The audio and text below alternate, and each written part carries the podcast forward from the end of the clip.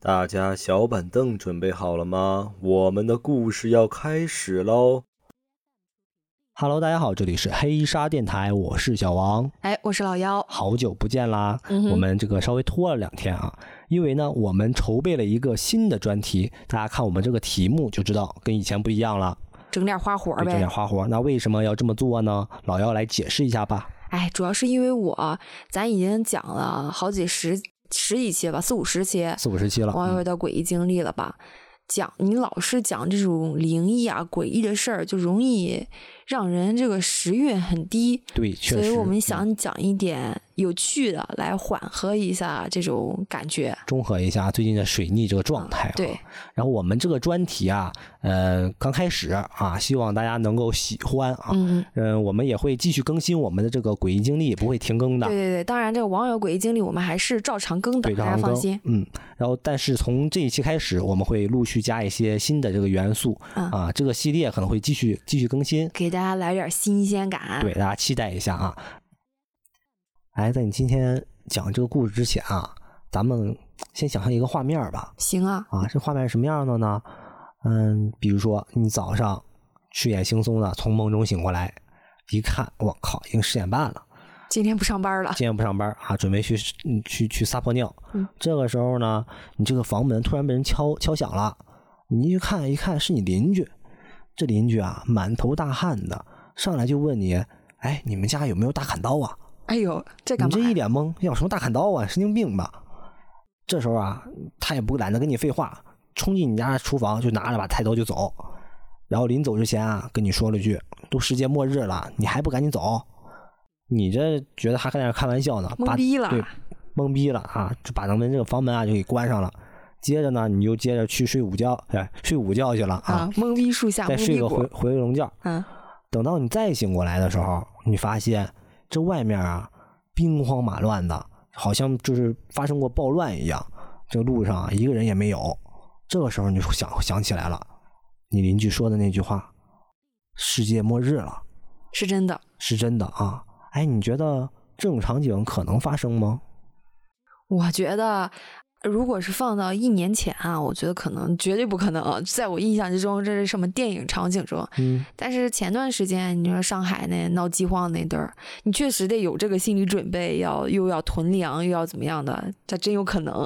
尤其是现在这美国哈，搞这各种病毒是吧？嗯。新今今天新冠，明天猴痘的，搞不好哪天他研发出来一个丧尸病毒。咱们搞不好真的就进入这个丧尸这个国度了，是吧？是啊，今天我要讲的这个长篇故事，嗯，也是跟这个末日丧尸有关的，是吧？啊，赶紧来讲讲吧。来呀，嗯，咱这一次啊，咱换点花样，嗯，咱以这个第一人称视角来代入一下，看看要是我们在丧尸中，应该哎如何囤粮，行如何准备这个丧尸这危机？可以，可以。来，今天在你开始之前哈，咱们再声明一下这个故事的出处吧。嗯，啊，这个故事是我们在网网上看的一个关于丧尸呃躺末日丧尸躺平的一个小说。对，很有意思。对，这小说很好玩，看了我看了就一直在追啊，所以给大家分享一下。是是是，那那咱就开始讲讲这个故事吧。这个故事呢是以一个已婚啊少女的第一人称视角开始。已婚少女。时间呢是二零三零年的一月三日，星期日，一个架空的年代哈。我迷迷糊糊的睁开眼，亮起手机显示屏，看了一下时间，嗯，星期日。我索性啊，就按照惯例继续窝在床上赖床呗。妮蔻呢躺在我的怀里打呼噜呢，正睡得正香。我无所事事，刷着短视频软件儿。这个时候啊，微信弹出了我男朋友林岩的消息提示。林岩啊，是我在一起了五年的男朋友。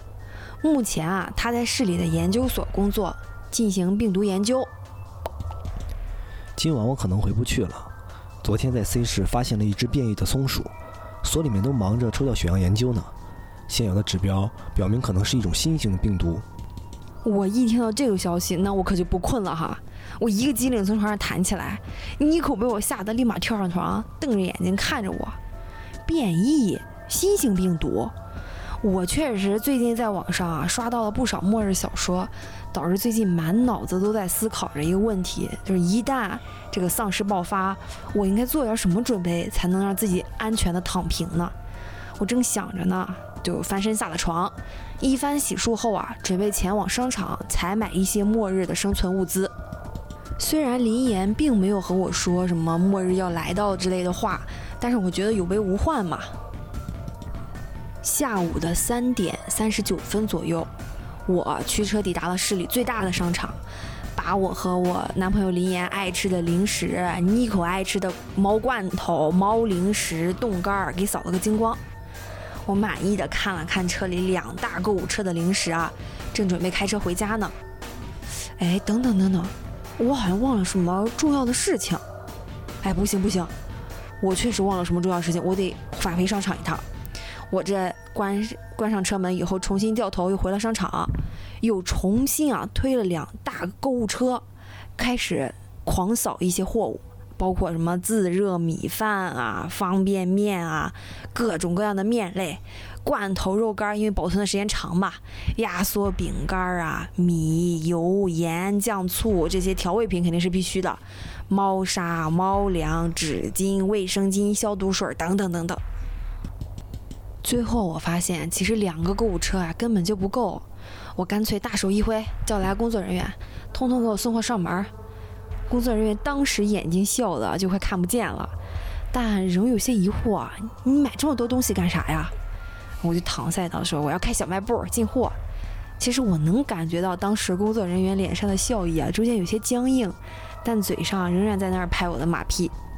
嘿嘿，老板您您真是很有生意头脑啊！估计是把我当精神病了，哎，但是管他呢，让工作人员啊帮我把东西搬回家里的两间次卧安置好的时候啊，已经是下午五点多了。还好当时看房子的时候，我非要挑大的买，林岩拗不过我，最后含泪听从了我的意见，买下了现在所处的二十三楼的一层一户的四室两厅两卫的一个超级大平层。我站在这个客厅四处观察，思索着。还要需不需要买什么其他的必备物品啊？这个时候啊，妮可正好跳到了饮水机上，冲着我喵了一声。哎，我才发现，此时饮水机里的水桶啊，就只剩下三分之一了。妮可，你可真是妈妈的好大儿啊！于是我马上就拨通了送水师傅的电话，让他把店里的水啊，通通都给我送过来。其实原本啊要关店下班的师傅接了这个大单以后，立马表示：“哎，马上给你送过去，行行行哈！”满满当当的一百二十桶水塞满了我家的第三间房。这个时候啊，已经次卧两间囤了物资了，这是第三间房又囤满了。晚上八点多，林岩啊又给我发微信了：“你又买包包鞋子了？怎么我这两张卡里的钱扣了这么多呀？”我听到他说这些，我气得翻了个白眼儿。我是这么不勤俭持家的人吗？干脆不回。没想到他又给我发了。最近暂时别出门了，感觉不太平。B 市也出现了感染的动物，是鸡鸭呢。哎，鸡鸭，那不是人都在吃的吗？会不会传染到人啊？暂时还不确定，但是很有可能。那那人被传染到会怎么样？嗯，轻的话可能就像是流感一样，但是严重的话那就是丧尸。丧尸，我整个人一怔。那丧尸的话，岂不是要真正的世界末日了？虽然说啊，暂时还不确定，但是为了保证万无一失啊。我是当时啊，马上当机立断的在网上预约了安装师傅，明天来给我安装多重哎防盗网，还把家里的玻璃啊都换成了那种刀枪不入的防弹玻璃，另外门把手啊也装了一道那个防火防盗的那种防盗门，另外还在外外卖软件上下单了一大堆常备的感冒发烧的药，毕竟如果疫情一旦发生，这个可是紧俏的东西。同时，我又在购物软件上顺带下单了很多家用的物品，以防万一哪天这个坏了或者是那个坏了就糟糕了。最后啊，我还下单了许多攀岩、爬绳类的生存工具。我正在那儿绞尽脑汁的冥思苦想，看还需要什么的时候，林岩的微信啊又发了过来。又买啥了？哎呀，当然是买咱俩的命啊！一夜无言。昨天晚上啊，林岩果然没回来，也没有再回我的微信。当早上我打开手机时啊，发现这个电量只剩下百分之十八了。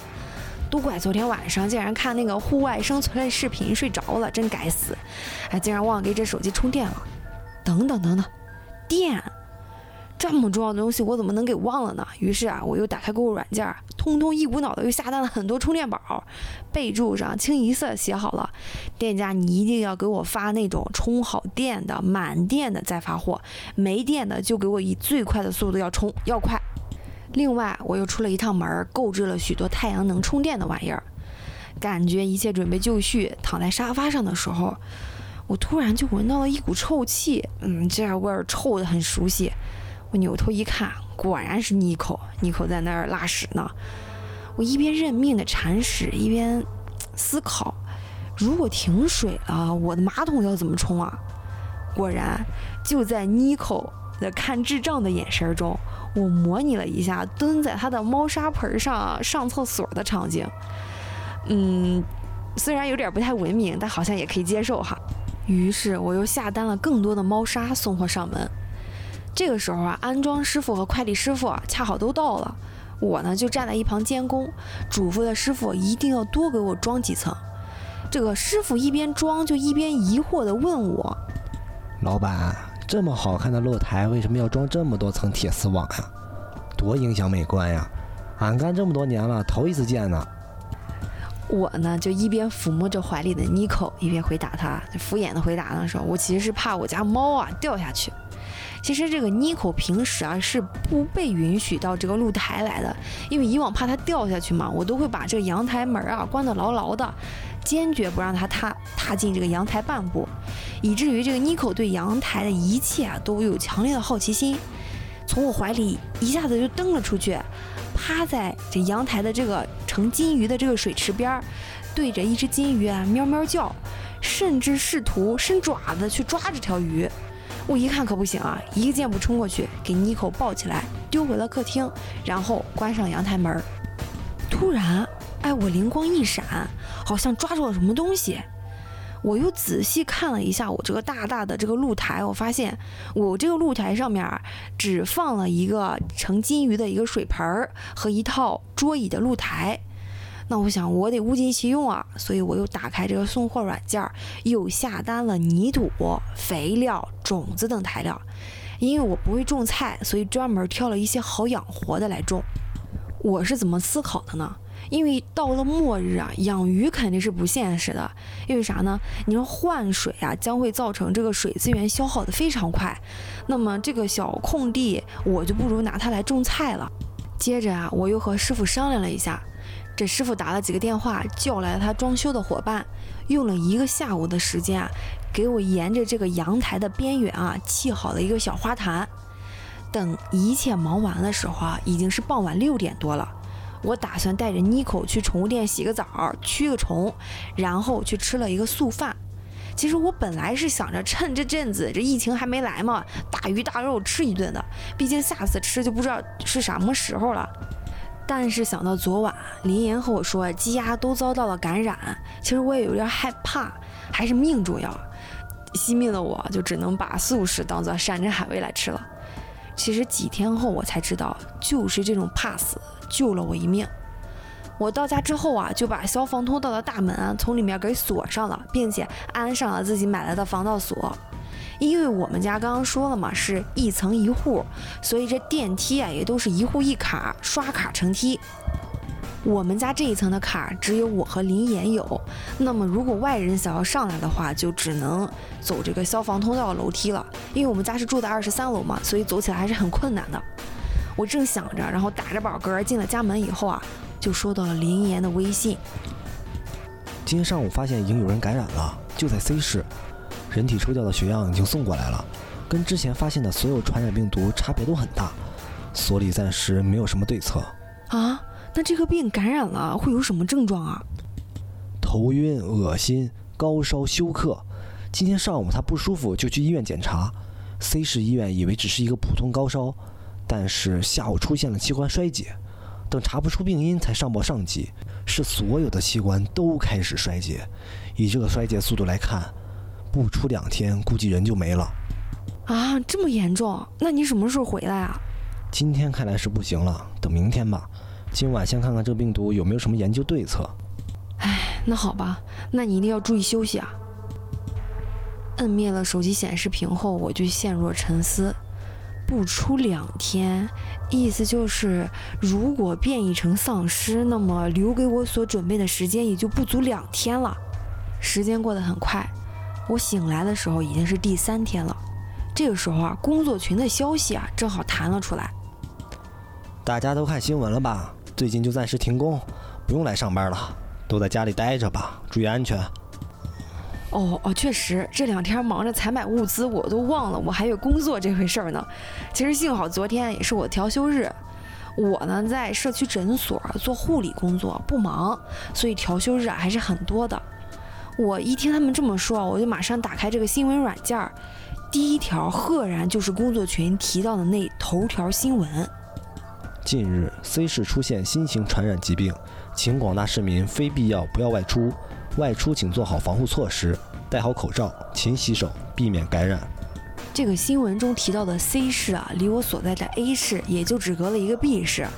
是 C 市先发现了一只变异的松鼠，随即在第二天就发现了感染的人群。按照这个时间推算的话，明天出现感染人群的应该就是 B 市了。A 市暂时没有发现感染的情况，应该来说暂时是安全的了吧。我正在思考呢，哎，我的微信电话这个时候又响了起来。我低头一看，是林岩。家里怎么多了几道门啊？我进不去了。看来他这是回来了。我翻下床去给他开门，一打开门啊，就看到他一脸疲惫，身上还一股浓烈的消毒水味儿。他一边低头换鞋啊，一边就对我说：“哎，这情况可不太乐观。我级别不够，这件事儿已经被上级从首都调来的同事接手了。”现在上面的意思是让我们都回家待命。我想我们需要准备一些，嗯，物资。看看你媳妇儿我，我可是很勤俭持家的，好吧？你这是一级戒备啊！你这哪是勤俭持家呀？是贪生怕死第一名。你那些钱存着有啥用？真到严重的时候，钱就不值钱了。你是不是准备把我给你的彩礼钱都花了吧？什么彩礼不彩礼的，有什么所谓嘛？再说我爸妈已经不在了，没人会逼着你交彩礼的。只要我们这条小命能保住，你看这一屋子的物资，就当是你给我的彩礼吧。唉，原本啊，所里都以为只是跟普通流感一样的病毒呢。但是昨天器官衰竭那个人，今天早上送到所里的时候，已经没了生命迹象，大脑神经全都被一种黑色的病毒给侵蚀破坏了。一直到我刚才回来前。他活了？什么？他他活了？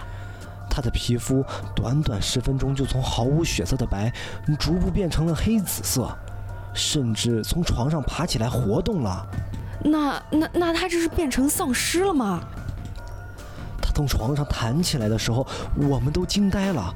原本是想给他的遗体做解剖研究的，但是他的力气大得惊人，抓起在解剖室里的同事，一口就咬下去了。那个同事就是子晨。子晨是林岩在所里最好的朋友，今年二十七岁了，去年啊刚结婚，我还陪同林岩一同去参加过他的婚礼，林岩啊还做过他的伴郎，他新婚妻子的花球啊是我接到的。另外一个同事想跑出来，但是跟我一个房间的主任发现情况不对，就跑过去把解剖室的门给反锁了。我就在监控室里看到两个同事都丧命了。一切发生的太快了，我根本就没有办法反应过来。我看到他的肩在不自觉的抖动，我知道他哭了。我用一只手揽过他的肩以示安慰，他抬头泪眼婆娑的看着我。你知道吗？这种事情根本不像电影、小说里写的那么简单。感染到病毒的人发作只需要四十八小时，但是被已经变异成丧尸的人咬上一口，只需要十分钟就会被同化成丧尸。领导刚刚把我赶了回来，还要求我们对外进行保密。可是这真的能保密吗？我不相信这个世界上只有他一个人感染了病毒。哎，我实在不知道怎么样才能安慰他，就像是有东西哽住了我，喉头发涩。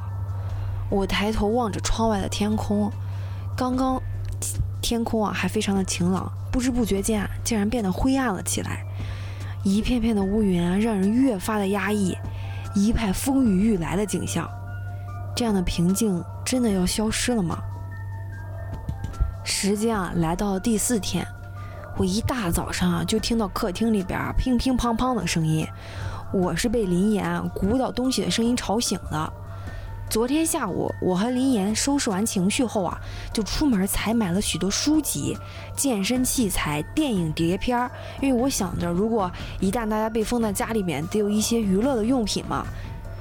吃过晚饭后呢，他就一直坐在阳台的窗边啊，抽烟发呆。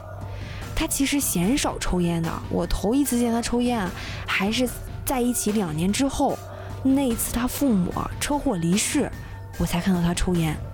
这么来说。在这个世界上，我和林岩确实是实打实的相依为命了。我今天早上一看，他顶着两个大黑眼圈，大概是一宿没睡。其实我不太清楚啊，因为我昨天晚上实在是熬不住困意，本来是坐在沙发上陪他的，但坐着坐着就睡着了。醒来的时候啊，已经在房间大床上了。我走出房门，看到的是林岩啊，他正在收拾家里的墙壁，在给这个墙壁啊装吸音板呢。你醒了，早饭我在楼下买了豆浆油条，应该有点凉了，你热一热再吃吧。我有些不明白，毕竟我们住的是二十三楼，要是有什么声音的话，楼下肯定是听不见的。所以我前几天啊采买物资的时候，并没有想到要给家里装吸音板这件事儿，我觉得没必要。林岩啊，把客厅最后一块吸音板安上以后啊，拍了拍手，环顾了客厅一周，一边啊去给我热早饭，一边回答我：“我昨天晚上仔细的清点了一下你买的东西啊，充电宝虽然很多，但是不是很实用。万一城市不供电不供水的，你这些没电的充电宝可就没什么用了。所以呢，我又出去买了太阳能发电机和太阳能水泵。虽然说咱们是在高层。”但是，一旦空城，任何声响都是很明显的。反正你也说了，钱到这个时候也不值钱了，干脆啊，就做的保险一些。我咬了一口热乎乎的油条，给林岩竖了一个大大的大拇指。对了，你今天出门有什么异常吗？嗯，暂时没有发现什么异常。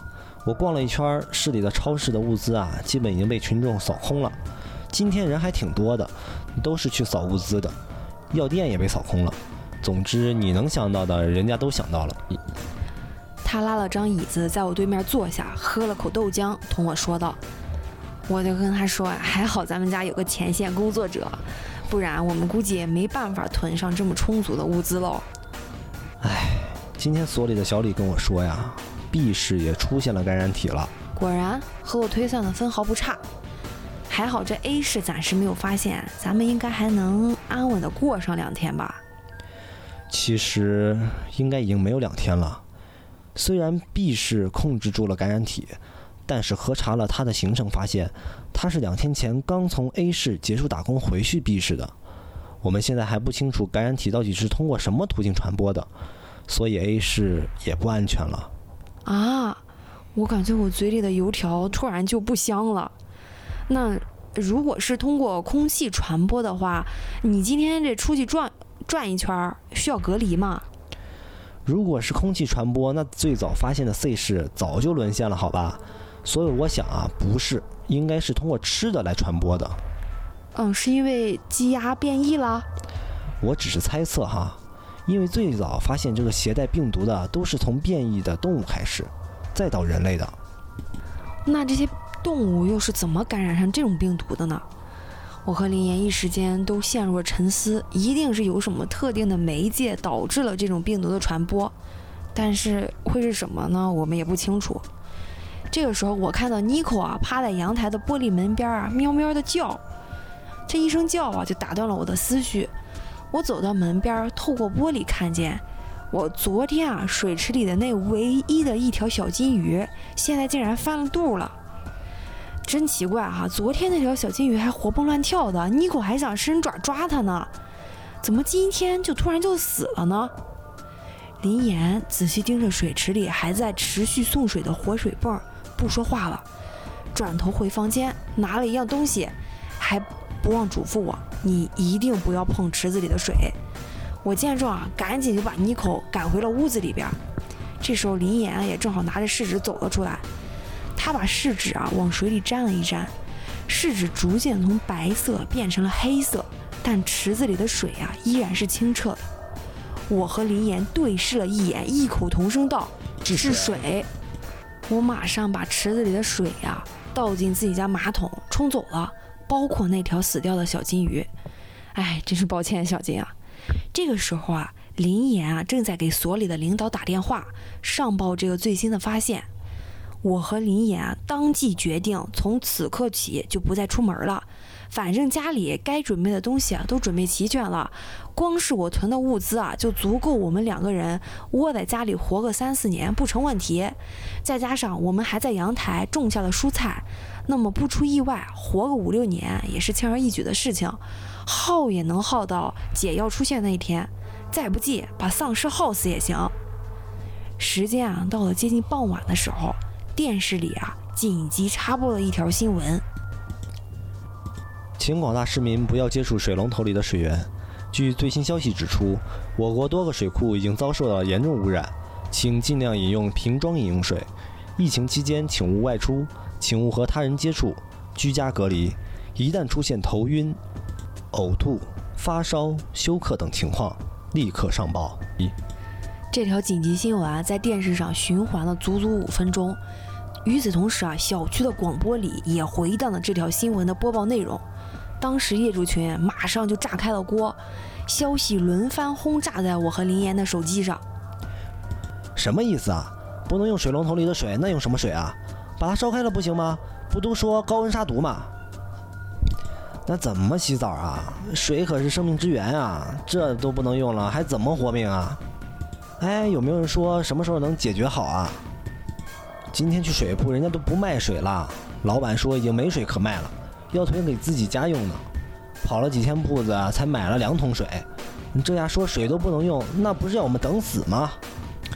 哎，对对对，今天我去找送水师傅的时候，他跟我说啊，前两天咱们小区有人把他店里的所有水都买完了。是谁呀？是哪位？我愿意出高价买。我也愿意，我也愿意。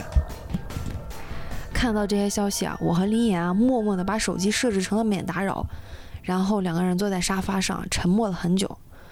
我这样是不是很自私啊？许久之后，我才吐出这么一句话。林岩叹了口气：“哎，在活命面前，哪有什么自私不自私的？小区这么多人，一人一桶都不够分的。”而且一人一桶也活不了多久呀！哎，我有些想哭，但我哭不出来。即便心里知道自己这样做确实是很自私，但我也不会把家里这么多有水的事儿说出来，更不会分摊任何一桶水出去。哪怕我是学医学、学护理的，接受的教育就是救人一命胜造七级浮屠，但是现在的情况是。先不说我到底有没有方法救他们，就算我能，那我和林岩怎么办呢？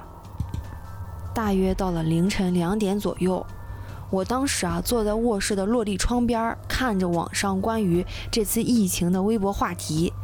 床上啊，林岩已经累到极限了，正在那儿呼呼大睡呢。网上因为这次疫情和水源污染的事儿，大家确实都人心惶惶的，说什么都有。其中不乏几个说可能会出现丧尸啊、世界末日已经到来了之类的说辞，但大多数人都不相信。突然，窗外突兀地出现了一声女性的尖叫声，划破了午夜的宁静。我跑到露台探头看去，只看见旁边那栋楼同楼层有一个女人，正靠着她家的阳台，一脸惊恐的大声尖叫。他的眼睛啊，也惊愕地睁着，似乎是看到了什么可怖至极的景象。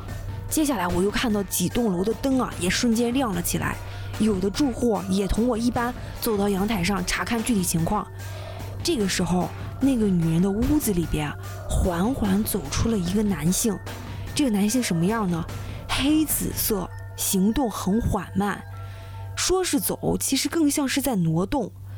那个女人的手啊，撑着阳台的边缘，一边叫一边大声的呼喊：“救命啊！救命！”兄弟，有话好好说呀，别大晚上打老婆，我们还要睡觉呢。说实话，我当时被吓得发不出声音。即便听过林岩和我的描述，我亲眼看到这么样的景象，我还是被吓得瑟瑟发抖。我眼睁睁地看着那个丧尸扑向那个女人，我看见他细长的獠牙一口咬向了女人的脖子，接着鲜血就喷射了出来。一人一丧尸因为纠缠在一起，女人疯狂地挣扎着，紧接着两人一前一后从二十三楼。掉了下去，有住户在夜空中骂了几句脏话，随即高喊着：“报警！快报警！出人命了！”我瘫软地靠在阳台边，朝下看去，我只能看见两个重叠在一起的微小人影。趴在上方的丧尸只是短暂的丧失了行动能力，但很快又缓慢地爬了起来。二十三楼竟然摔不死他们。楼下这个时候也有人打着手电筒冲了过去，但快要接近的时候，停住了脚步，应该是保安。依稀的能听见他在楼下大喊：“快跑啊，快跑啊！”小区里亮起的灯越来越多，低楼层住户显然已经炸开了锅。楼下吵闹声一片，尖叫声啊是此起彼伏。我感到肩膀突然被人拍了一下，我吓得整个人差点瘫坐在地上。哦，原来是林岩，他接住了我。怎么了？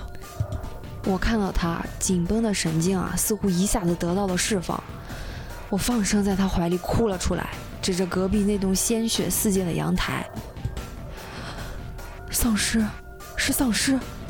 林岩抱着我，并不断的安抚我，将我扶进了客厅的沙发上，并且啊倒了杯水给我。他又开始打电话了。喂，主任，能听得到吗？我是林岩，我所在小区已经出现感染体了，情况很严重，上头还没有什么对策吗？我不知道主任啊在电话那头说了些什么，只看到林岩啊握着被匆匆挂断的手机骂了一句：“可恶！”吵闹声啊越来越大，我扭头望向窗外，小区现在啊已经可以用万家通明来形容了，但现在可是凌晨啊。小区的广播也在这个时候响了起来。紧急情况！紧急情况！请各位住户不要离开自己的家，请各位住户不要离开自己的家。再重复一次，请各位住户千万不要踏出家门。窗外啊，还时不时的传来几声微弱的惨叫。林岩拿了个望远镜，站在阳台边朝下边向下看。约莫啊，过了十五分钟，林岩放下望远镜，把阳台的门关好。走进屋子里边，点了一支烟。事情发展的比我想象的还要快。楼下看样子很严重。对，很严重。刚才查看情况的保安啊被咬了，现在已经有四个了。其中有一个女人，应该是你刚才说的那个掉下楼的那个女人，已经尸变了。但万幸的是，没有住户再敢出门了。我一听到这个消息啊，也连忙打开了手机。微信里边所有的群啊，当时都炸了锅了。朋友圈、微博、知乎各大社交平台，他们的推送也都炸了锅。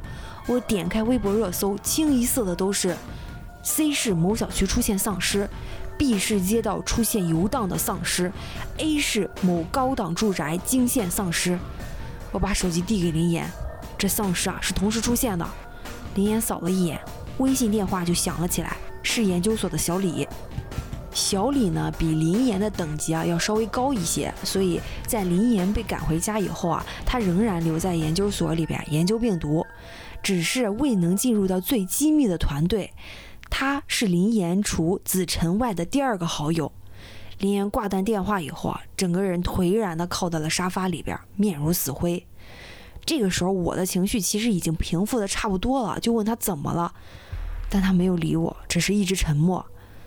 再开口时，他的嗓音里带了一些哽咽。研究所沦陷了，小李逃了出来，已经驱车回家了，他暂时安全。刚刚你打电话给你的领导，他没有提这件事儿吗？没有，他只是跟我说要我管好自己，千万不要回所里。还让我管好自己的嘴之类的，就挂了电话。但是我听到他那边风声很大，还听到了一些快点上飞机。他他跑了？我想是的，应该是和机密小组一起撤走了而已。我有些茫然地望向窗外，夜色已经又一次静了下来。电视柜上的电子钟恪守着他的职业，显示着此刻的时间：凌晨四点二十一分。我和林岩两个人啊，在客厅沉默地坐着，各自发呆，一直到了凌晨的五点多钟。我突然听到楼下似乎有警笛声，林岩应该也是听到了。我们于是到阳台边啊，拿着望远镜往下面查看，确实是警察，足足有两队人马，其中一队啊，看样子是特警。其实楼下的丧尸数量啊，并没有增多，依旧是那两个保安和那对夫妻。原本四只丧尸啊，只是在小区里边无意识的打转儿，一听到这个警笛声啊，齐齐的把头转向了警察的方向。但可怕的是，他们只是头转了过去，身子却没有转。警察看到这个情况，已经开始射击了。但那四只丧尸啊，仅仅是被子弹打得身体抖动，脚步却依然没有停下，直直的就朝着丧尸跑了过去。那名男丧尸啊，冲在最前面，他是四只丧尸里边最壮的。在他快要扑向最前面的警察时，有一特警一枪爆了他的头。子弹穿透了他的太阳穴，黑蓝色的血液从他脑袋的另一侧喷涌而出，他旋即倒在了地上。哎，找到了窍门了，剩下的三只丧尸啊，也很快被特警爆了头。四只丧尸啊，都死在地上，一动也不动。警察们还是特意等了十分钟，没有发现任何复活的迹象，才让人上前把他们都挪上车，然后运走了。我这就放下望远镜。我放下望远镜的时候啊，发现小区里的住户啊都站在阳台上看热闹呢，但是却没有一个人在发出任何一点点声音。我和林岩回了屋，我问他：四只丧尸都打死了，那应该是能控制得住吧？而且我们现在知道了，打他的头最有效。他们器官衰竭后，大脑中枢神经已经被那些奇怪的黑色病毒所侵蚀破坏，但是在衰竭的身体器官中却找不到这些黑色病毒。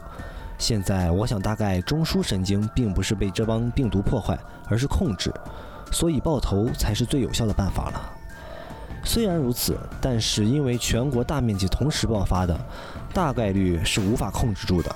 我们小区能出现这种情况，别的小区就有可能发生这种情况。能够解决的人手根本是不够的，而且被丧尸咬一口，同化也就仅仅十分钟而已。丧尸就是玩人海战术，也能让我们束手无策。唉，我叹了口气，打开被我设成了免打扰的业主群，不出意外，群里边又炸了锅。天杀的嘞，这都是些什么玩意儿？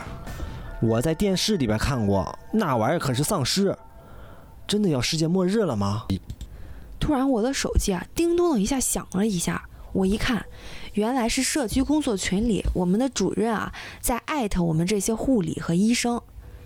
市医院人手不够了，要求我们各社区医院进行增援。有人愿意去吗？工资是平时的三倍。这条消息发出去啊，很久都没有人回应。接着，这个主任又动员大家了。这也是关乎我们整个城市、整个国家、广大市民的光荣使命。市医院的医生、护士们上在前线奋斗，我们不能做贪生怕死的鼠辈。如果我们这些专业的不上去帮助人民，那就没有人能够帮助人民了。逐渐的，有几名医生和护士报名，但是并不多，足足三十多个人的群啊，最后报名的只有不到十个。当然，这里边没有我。林岩说的没错，我就是一个很贪生怕死的人呢。但是啊，事实证明，林岩说的是对的。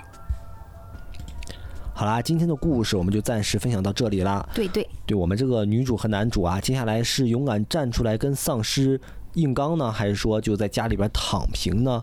这个大家如果感兴趣的话，可以继续追更我们这一期呃这个系列哈。对，好，现在我们呢惊堂木一拍，我们预知后事如何，且听下回分解。其实戏里的这个已经我们讲完了，对，我们现在来分析一下现实生活中，如果真的遇到了这种末日危机，也别管是丧尸也好了哈，也是什么什么大灾难也好了，我们应该怎么准备？说到这个呀，我已经给大家准备好了一些小攻略。说到这个，你就不困了？对，我就不困了，我有话说了。嗯，我已经提前给大家找好了一些这个生存的技能。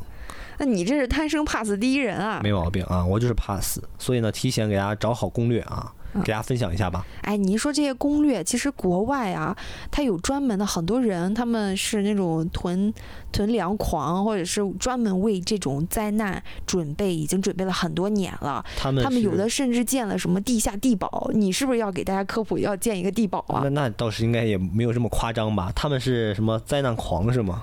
也不算是灾难狂吧，人家只是这个生存能力强一点。他们应该叫做生存狂，不是叫灾难狂。仓鼠狂、囤粮狂。生存狂，囤囤鼠啊，对对吧？你给大家分享一些一些基本的这种应对大灾难的这种知识吧。好的，那咱们应该从哪几个方面开始准备啊？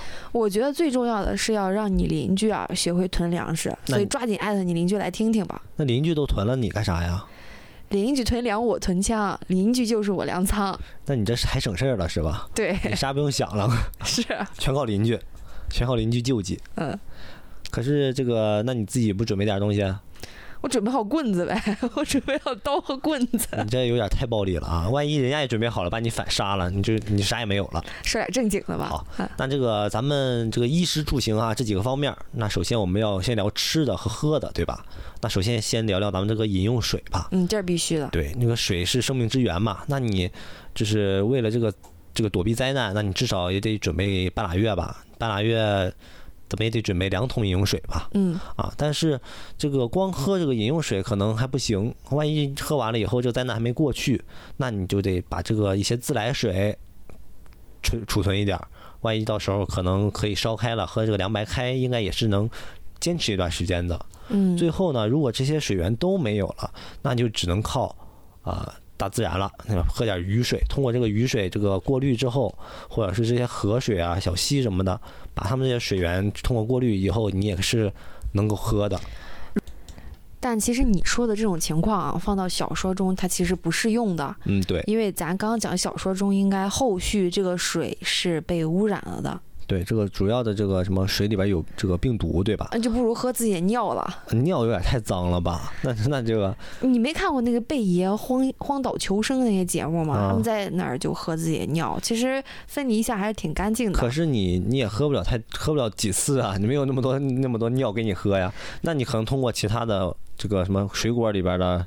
或饮料里边的这些水可能还能生存一段时间。你还有水果和饮料呢，这么抢手。万一你囤了这些食品里边呢？对吧？那接下来咱们就开始说食品了啊。食品怎么囤啊？关关于这个食品呢，也分为几个什么常规的一些食品啊，比如说蔬菜啊、肉类这些东西啊，可能会储备一点。但是由于呢，可能这马上就要断电了，你这冰箱可能也没有了，嗯，不好使了。这些东西啊，可能就会变质。所以呢，在这个必要时间内呢，这些像这种。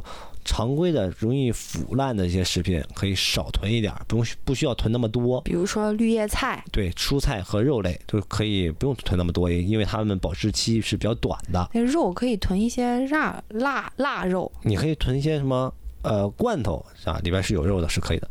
呃，其次啊，就可以囤一些这个不易变质的东西，比如说呢，这个米啊、面啊，这些短些短期时间呢，它可以这个保持保保保存的啊，嗯嗯，可以囤一点。那为了更长久生存，那你就准备一些，呃，保质期长一点的了，比如说罐头、压缩饼干啊、冻干啊，或者自热自热食品这些东西。嗯嗯嗯。因为这些东西它们这个保质期啊，有的可能会长达二三十年那么久。啊，你这话就撞到我这个要装的点儿上了。哎，你你有问题来了啊？问题是你知道这个世界上保存时间最长、最不容易过期的一种食物是什么吗？我知道。不好意思，我知道。你知道什么？蜂蜜。你怎么知道的？你跟我讲的。我昨天晚上给你吹了，是不是？对，让我让我提前试上了。但其实这还是差一点的，它准不是很准确，是那种完全没有添加任何东西，包括没有掺水，没有添加什么防腐剂呀或者什么东西的蜂蜜，就是纯种蜂蜜，它的保存时间可以保存就是几十年。这么牛？对。那你怎么判断它是纯纯的纯纯的蜂蜜？除非你养养蜜蜂，你把它那个就现现现现整的那些蜂蜜是吧，保存起来。你看一下那个。商标不就行吗？人商标写的纯蜂蜜，不就纯蜂蜜吗？现在这东西你还能相信它是纯的？嗨，您说这个保质期很长的食物，其实我也做了攻略。嗯，我那天就是好奇心起了，我想查查，哎，他们那种军用的，或是那种国外那种生存达人，他们会准备什么样的食物？嗯，那你我看有一个人啊，他在介绍美国产的一个六点八公斤单人可以吃两个月的那种食物桶。它里边是啥呀？他说这保质期啊是可以保质保二十五年，二十五年其实挺长的了，挺长的了。对，而且里边啊，它它打开我看了一共有一百二十份主食，买的时候他花了两千四百块钱。那还行啊，不是很贵啊。是他买了两桶，是二十五年呢。对，花了五千块钱。嗯，然后。拆开呢，就发现就是我看他们拆开就是一包一包的米呀什么的，然后拿水泡开，泡开就有各种各样的口味儿，口味儿超级的多，我看了我都有点饿，就很多口味儿。我去他们官网翻找了，什么千层意大利面，什么鸡汤面，玉米饼浓汤，奶油口蘑里脊丝，日式照烧饭，墨西哥风味玉米饼浓汤。可以了，可以了，你再说我快饿了啊。它是它是怎么说呢？就是一。个大袋儿拆开可以够两个人一天吃两顿饭，当然你不会吃的你咯咯的撑啊，不会吃的你特别的饱，但是满足你这个基本的这个生活需求、营养需求还是够的。两个人吃一个月那一大桶，就是这一大桶可以吃，相当于一个人可以吃两个月了啊。对，呃，但是我觉得这种东西它这个口感上都不会很好吃，只是说能让你不死，活着。那啊，那肯定。哎，到那时候你能追求活着就不错，还追求什么口感啊？对，而且他们为了保证这种，为什么能达到保质期这么长？一般食物它其实是达不到保质期那么长的。对。他介绍啊，他是采用了一个一个新技术，叫真空冷冻干燥的一个技术。嗯。这个技术啊，已经非常超前了。然后还它它包装也是一个高科技，叫超高阻隔膜包装。就这个东西啊，就是什么极端天气你放在那儿它也不会坏，特别热的天气你放在那个屋里边它也不会闷坏，也不会胀包。这么牛，就是说在在它处于一个无菌无氧是吧？这个纯。纯纯这个包装的这个，哎，对，密封的条件下，对对对，然后做这个东西的有两大品牌，应该就是大家如果是这种军事爱好者，大家已经是耳熟能详了，叫山治、叫明治和山屋。如果大家啊想要囤点东西啊，可以从他们官网上下载。反正是我是觉得两千五百块钱，我还不如躺平呢。两千五百块钱，我 我还是觉得有点肉疼的啊。不如囤点压缩饼干得了。两千五百可以囤好多压缩饼干吧？对呀，囤一房子。呃，那那接着继续聊啊。嗯。这个吃的咱说完了，那就是接下来就是穿的。嗯。由于这个断水啊，或者是长期你就找不到这个水源，所以呢，这个像内衣内裤这些比较讲究卫生的东西，呃，衣物你就要准备一些的。嗯，有一次性的。我有一些啊，对你其他的就相对还好，就是你可能外在的不贴身的，可能你这个也无所谓，无所谓了，是吧？那再再之后就是咱们住的了。那如果呢，就是长期等不到救援，那你又必须要出外出去找一些这个物资的情况下呢，那你就要需要准备好些睡袋啊、帐篷之类的，你可以在野外啊生存的一些用品了。啊，其实问题来了哈，那他觉得是在农村。来生活，比如说丧尸真的是有丧尸，大家觉得城市里边更容易存活，还是在农村更容易存活呢？嗯，我呢最开始觉得在这个城市里边会好一点，后来想想，其实，在农村里边会更更更容易生存。你想想，这个在城市里边哈，虽然有很多物资吧，但是这个人口密度大，是吧？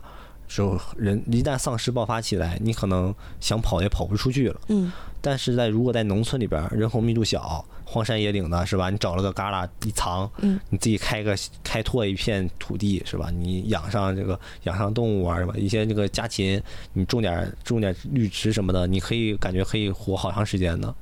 其实啊，就是在农村啊，你哪怕不找个犄角旮旯藏，在农村住过的都知道，其实有的地方它挨的不是那么密集，不不是那种每家每户挨得很近的，嗯，而且每户每家。地盘都很大，有的甚至还有个菜园子，基本啊就可以实现自给自足，再养两只鸡。其实我觉得在农村这个生存难度还是低一点的，但是危险就危险在什么？你住在沿海的海边楼房，我觉得这是最危险的地方。为什么呀？因为你想，如果发生什么危机动荡，那大家首先要拿下的地方就是沿海的海边，是一个。军家军事必争之地，很危险的，哪怕这个地震啊，或者是海啸什么的，海边也很危险。哦，那有道理。嗯。那接下来就是衣食住行啊，讲完了住，那就是行了。嗯。行，你一定要有辆自行车。你将来这个逃跑的时候骑着自行车就狂蹬。一定要有辆自行车。我觉得要比什么。这个车什么的，汽车靠谱？为什么？你像有你汽车，你要考虑到这个燃油问题，你有时候你可能找不到油，那你这个车就是废铁。你有辆自行车，你就你就蹬它，它它僵尸跑不上你，跑跑不过你，丧尸追不上你。那还不如要我的一双滑板鞋呢，摩擦摩擦。啊，那好像也可以哈，这个是开个玩笑啊。嗯。那你那个确实，你如果有车的话，你肯定要考虑这个油的问题啊。啊，那还有呢，就是你出行要有这个地图。我估计那时候啊，如果真出现什么丧尸啊。高德地图什么的，真这个网络呀，什么电什么，估计也都马上就失效了。对，不靠谱。对你还是有一个纸质版的地图比较好一点。呃，除此之外呢，这个指南针啊这些东西，嗯，也是需要的。嗯，对吧？你总不能天天开太阳吧？你有指南针一下找到北找 找到北了，也是可以的啊。嗯。再之后呢，就是如果为了方便跟这个伙伴们联系。这个对讲机也是比较必要的一个东西。小天才电话手表也准备一个，是吧？那时候这玩意儿还好使吗？如果好使的话也是可以的。嗯，行，那大概呢，咱就衣食住行就简单说一说，就这些。行，好，那今天咱就到这儿。行，那今天啊，就是也是新开了一个专题。对对对，但同样的，这个网友的诡异经历啊，我们还是会继续更的，请大家放心哈。没错，虽然我们是开一个新的专题，但是旧的我们也是不会忘的。新欢旧爱，我们是左右逢源啊，你都拿下是吧？对啊，这个最近我们也收到了很多粉丝投稿，这个故事啊，我已经准备好了，是已经已经收到了非常多的听众的投稿，已经攒了邮箱里面不少了啊。对，那咱今天就到这儿吧。行啊，那就到这儿吧。那就。不多说了，拜拜。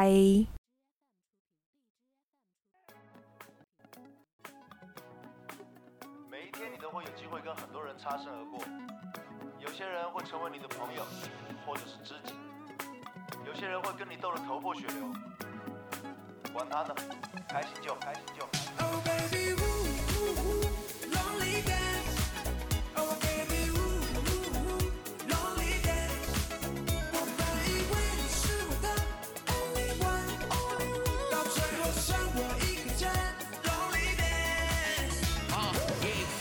决你，我们靠得紧密。如果我是苹果，你就是地心引力。h e n n e s y 里加点冰亲吻，你随时随地，我们的爱不用刻意隐蔽。我的愿望就是占有你的一生。我想我们的爱不会整个突破递增。你是我眼里最迷人的晚霞，只要有你在我身边，我就不再感到害怕。我不要放火，那一刻我的心情就已经开始起飞，开始冲击。明天醒来不用牵着你的手，也知道你把我放在心里第几位。对待坎坷或忧愁，标各种 logo，带着孤单去却又在这蓝色的星球，守护你的优雅在若干年后。白头发的帅哥可以让你跳出舞吗？孤单不会消失，You can lonely dance，Come on，Oh baby。